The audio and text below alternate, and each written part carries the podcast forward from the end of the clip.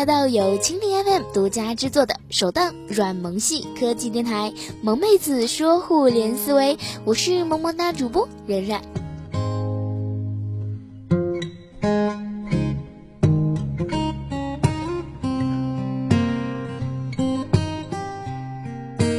在这个全民创业的时代，各个星巴克全都在谈互联网融资。要是说不出什么是互联网加，什么是 O2O，都不好意思点咖啡啦。我们今天就来谈谈洗车行业的 O2O。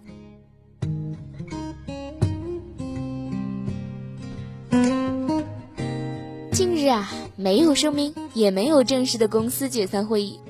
我爱洗车 CEO 李东进悄悄解散了公司 QQ 群，停用常用的手机号，留下了两百多万元的债务。而一百多名员工的工资也解决无望，这并不是第一起洗车 O2O 失败的案例。二零一五年一月，云洗车关闭洗车业务；二零一五年四月，滴答洗车关闭洗车业务；二零一五年七月，车吧宇宣布关闭上门洗车业务；二零一五年十月一号，赶集易洗车并入五八旗下的呱呱洗车，停止原有的洗车业务；二零一五年十月十二号。一洗车大量裁员并停止上门洗车业务。毋庸置疑，洗车 O2O 具有很大的市场。数据显示，中国洗车养护行业早已突破千亿的规模。二零一四年市场规模超过四千亿元，同比增加百分之二十六点三。预计二零一五年洗车养护市场将突破五千四百亿元。但是，为何洗车 O2O 一片狼藉呢？这和许多行业的 O2O 面临的困境是一样的。对于很多创业者来说，创业就是拿到融资，烧完 A 轮，烧 B 轮，融资烧完，创业也就结束了。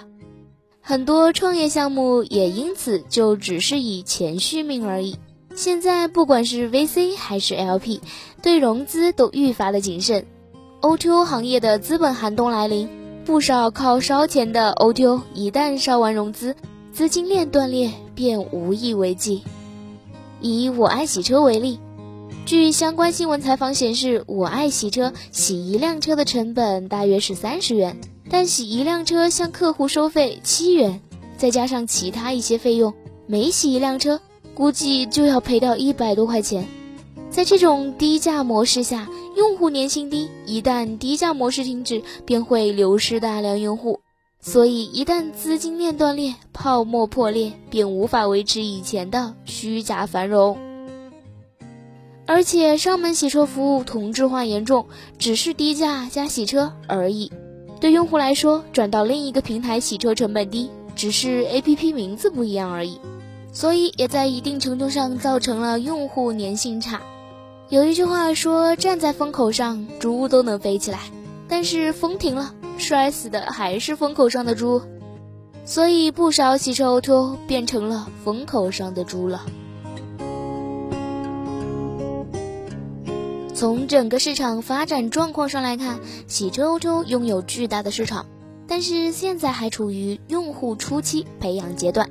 这一阶段，用户尚未建立使用习惯，品牌认知度和品牌忠诚度低，企业还没有大规模获得用户认同。所以，洗车 O2O 现阶段要做的，则是获得用户的品牌认知。按照这个趋势，即使上门洗车服务的风口停了，但还是会有几家做大做强的公司，经过优胜劣汰生存下来的。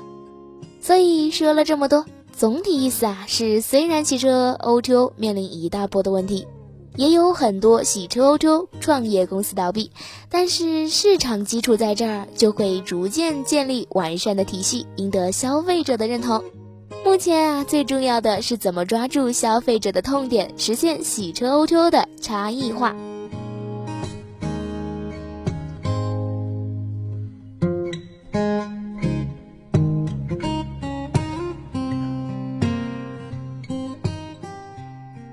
以上就是今天的萌妹子说互联思维啦。想要了解更多的资讯，请收藏订阅本节目或关注蜻蜓 FM 科技频道哦。